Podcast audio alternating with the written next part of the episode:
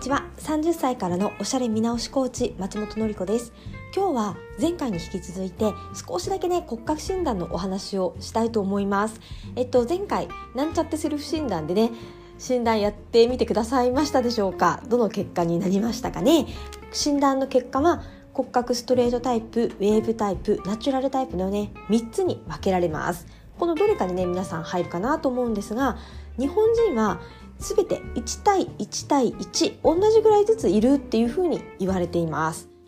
はい。骨が大きいフレーム感があるのが骨格ナチュラルさん。骨は大きくないぞっていうチームがストレートとウェーブさんですがその大きくないチームの中でも筋肉がより張って発達しやすくってそれがよく見える人がストレートさん。骨も大きくなくて筋肉もほとんどつかない。あんまり鍛えてもね骨筋肉が大きく張っていかないっていうタイプがウェーブさんっていう風に3タイプに人間の体を分けていく診断です。体の内部のねそうやって入ってるものの分量が違うのでおのずと表面に現れる体の形が変わってきます。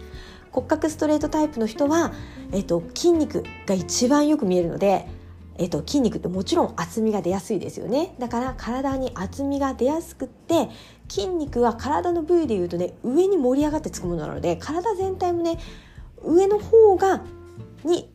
厚みがね出やすいんですよ。だから上重心で体に厚みが出やすいのがストレートタイプ。ウェーブさんはストレートタイプの逆なので、えっと、筋肉じゃなくて脂肪の方が強いんですね。脂肪は今度はね重力とともに下がるんですよ。だからえーと、ウェーブさんの体って厚みは出てこないです。筋トレしてもね筋肉が大きくならないので。薄めの体に重心は下がって下がって下重心になりやすいです。私はこのタイプですね。下重心で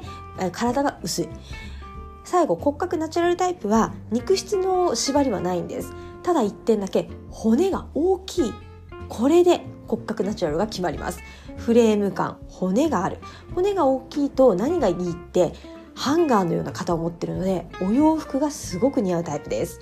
骨格ナチュラルタイプはお洋服の NG がね一番少ないですね。ストレートタイプとウェーブタイプは骨はちっちゃいっていうチームなのでお洋服よりも実は和服の方が似合ったりします。まあ、こんな感じでね、人を3タイプに分けるんですが、それぞれね、どんな服が似合うかをちょっとだけお話しします。前回セルフチェックやってみた方のね、参考になったらいいなと思ってお話しますね。まずはストレートタイプ。骨格ストレートタイプはシッククラス感っていうのをね、大事にするといいタイプですどういうことかっていうとオーダーしたようなものが似合うんですスンタラズとかは全然ダメ穴が開いたボロボロのデニムとかも全然ダメなんですねジャストサイズで綺麗なものを着た方が素敵。そして、えーと、体にね立体感があるメリハリボディなのでその立体感をそのままにスムーズな素材が似合います。もこもこふわふわしてると出るとこ出て引っ込んでるとこ引っ込んでるね素敵なプロポーションなのにそこの凹凸を埋めてしまって体全体が丸くなるからアウトですねそうではなくてハイゲージのニットとか、えーと、シルクとか、えーとシャツ素材みたいなつるっとしたね少し張りのあるような素材をさっと着てジャストサイズで着こなしていくとすごくお似合いになります。まあ、よくねシャツパンツとかタイトスカートとかがね似合いますっていうふうに書かれますがまああの別にねそういう硬い感じのねかっちりした服にこだわらなくても洋服お買いになる時にモコモコするよりはつるっと張りがある。目が細かいものを買ってみようとかねそのぐらい思っていただくといいかなと思います。あとは重心が元から上の方にあるので上重心のお洋服は苦手に入ります。うんもうすごい上だけちっちゃくなってしまってバランスおかしくなるのでハイウエストよりもジャストウエストやローウエストの方が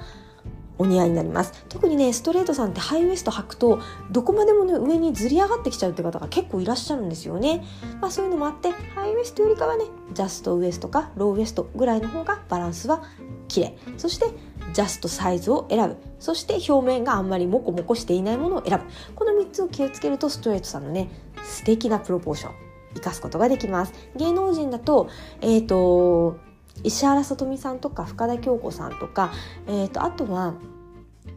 えーと、長澤まさみさんとかねあの辺りストレートタイプです。見てるとねあの出るとこ出て引っ込むとこ引っ込むっていうね素敵なプロポーションをしています。次骨格ウェーブタイプ。このタイプは、えーと、骨はちっちゃくて脂肪質の柔らかいお体で重心に負けてしまうので体は薄いけど下に全てが下がります。下重心と言われますね。似合うデザインは、えーと、ソフト華やかな感じ。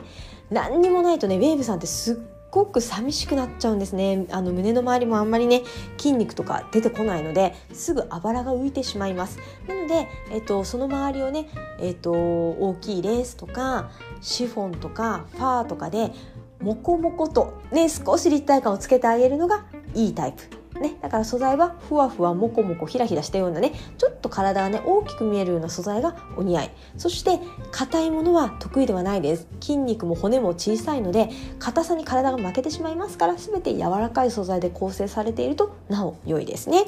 えっ、ー、とフリルレースギャザーとかね全盛りして似合うのはウェーブさんの体に多いです。もう何もないからちょっとね盛り立ててあげた方が立体感が出て綺麗ですよね。えっ、ー、とウエスト位置も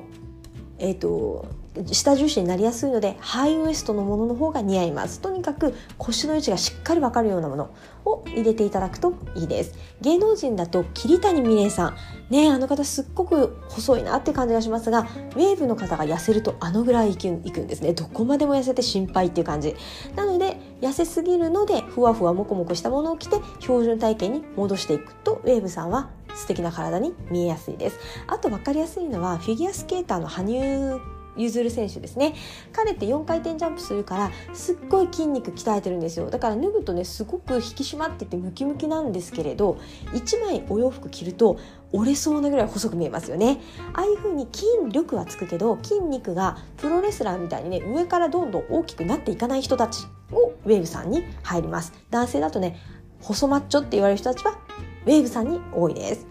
はい最後は骨格ナチュラルタイプ。ナチュラルタイプは骨が大きいのが特徴でフレーム感がありますから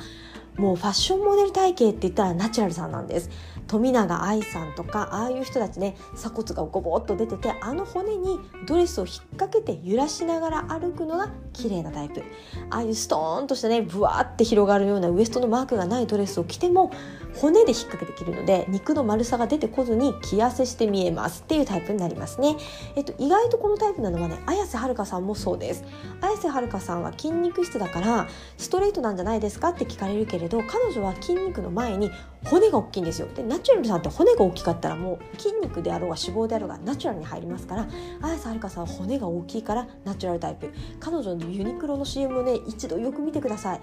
もうねすごく鎖骨浮き出てるんですよね。骨大きいなっていう感じがねします。ナチュラルさんはえーと、ファッションモデル体型というだけあって重心はねちゃんと真ん中にあります。だからお洋服の重心をねそこまで気にする必要はないですがおしゃれ見えさせたいなと思ったら下重心に作るとおしゃれに見えます。はい、下の方にもう一回ティアードがね最後追加してあるとかね下に向かって大きなピラミッド三角形を描くようなえーと、ワンピースなんかもすごく似合いやすいです。えーとラフカジュアルっていうスタイルが似合うので緩いものあとはダメあの直接的にねダメージがあるようなダメージジーンズとかも似合います。でねナチュラルタイプになってじゃあドレスも穴が開いたドレスなんか着なきゃいけないんですかって聞かれますがそういうことではなくてラフでカジュアルであるっていうことは表面がボコボコしている、ね、あの凹凸が大きい、えーと、ローゲージニットとかそれもラフカジュアルの一種ですしあとはサイズ感を大きくするのもラフカジュアルに入ります。ジャストサイズはストレートさん、えーと、ナチュラルさんはそれよりもうちょっと大きいものをね肩に引っ掛けて着る。揺らしながら着るっていう風にすると着やすしておしゃれで素敵に見えやすいかなと思います。